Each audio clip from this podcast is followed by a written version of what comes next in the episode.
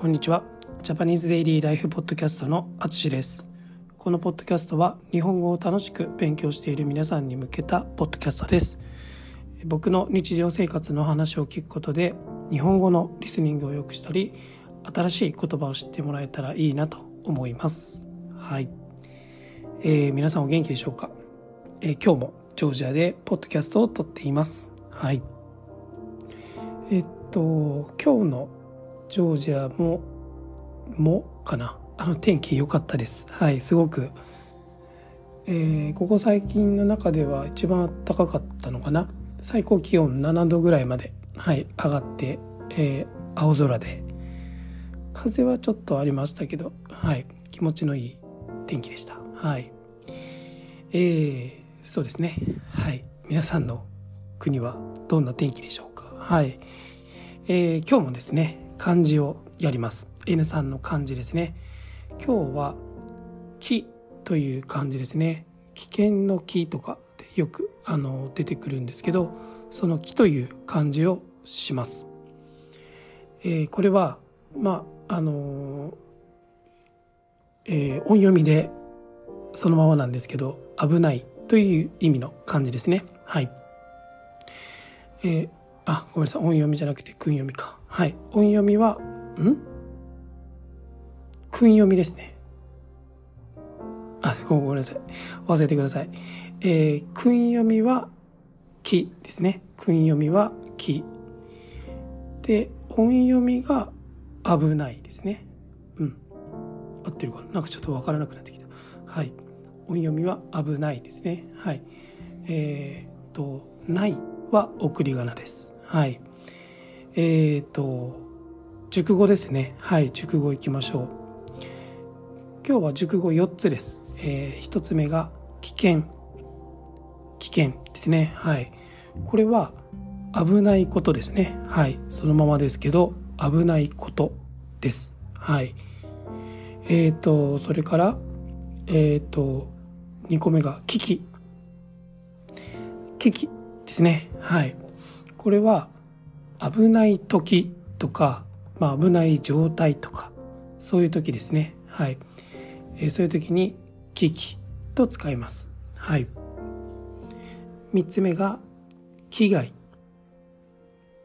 危害ですね。はい。これは、えー、まあ、怪我などを負わせること、えー、怪我させるとか、まあ、攻撃するとか、まあ、そんな感じですね。はい。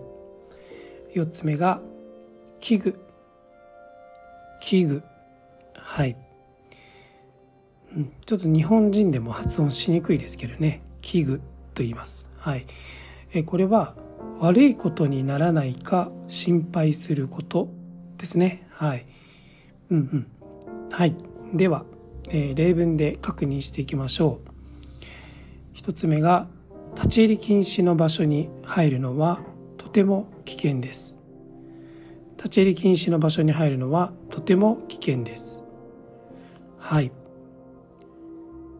えー、そうですね。はい。これはうんうん。立ち入り禁止の場所に入るのはまあとても危ないですという意味ですね。はい。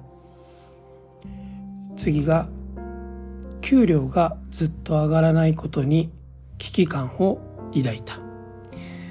給料がずっと上がらないことに危機感を抱いたはいそうですねはいこれはまあ日本のまあ、長い間の問題ですけど、はい。まあ、危機感、危ない、危ないなと感じたということですね。これは危ない状態だなっていうのを感じたという時に危機感を抱く、抱いたと言います。はい。次が、危害を加える可能性があります。十分に注意してください。危害を加える可能性があります。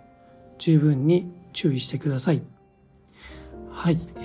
これはですね、あの、例えばどういう時にあるか。まあニュースなんですけど、えっ、ー、と、まあ動物園から何か動物が逃げた時とか、うん、最近日本のニュースで多いのは、あの、熊ですねあの熊が、えー、まあ町に、えー、町で街に出たとか街で見たみたいなことがニュースであると思うんですけど、まあ、そういう時に、まあ、の人に危害を加える可能性があるので十分に注意してくださいというようなことがあります。はい。本当はね危害加えないんですけどね、まあ、ちょっとこの話は長くなるのでしないですが、うん、あのはいそういう時に、まあ、危害を加える、まあ、あの怪我をするかもしれないというような時に使います。はい。最後ですね。えー、倒壊の恐れを危惧しています。倒壊の恐れを危惧しています。はい。ちょっと難しい言葉ですけど、まあ、こういうのは地震とか津波とか、まあ、そういう災害があった時によく聞くと思います。倒壊というのは、まあ、基本的には家とか建物ですね。ビルとか、まあ、そういうのが、えー、倒れること壊れること、はい、これを倒壊と言いますね。はい、なので、まあ、倒壊の恐れ倒壊するかもしれない。ということを危惧ですね、まあ、あの心配していますと、まあ、そうなるかもしれない、まあ、悪い状態になるかもしれないと心配しているということですね。倒壊の恐れを危惧していますと言います。はい。どうでしょうか？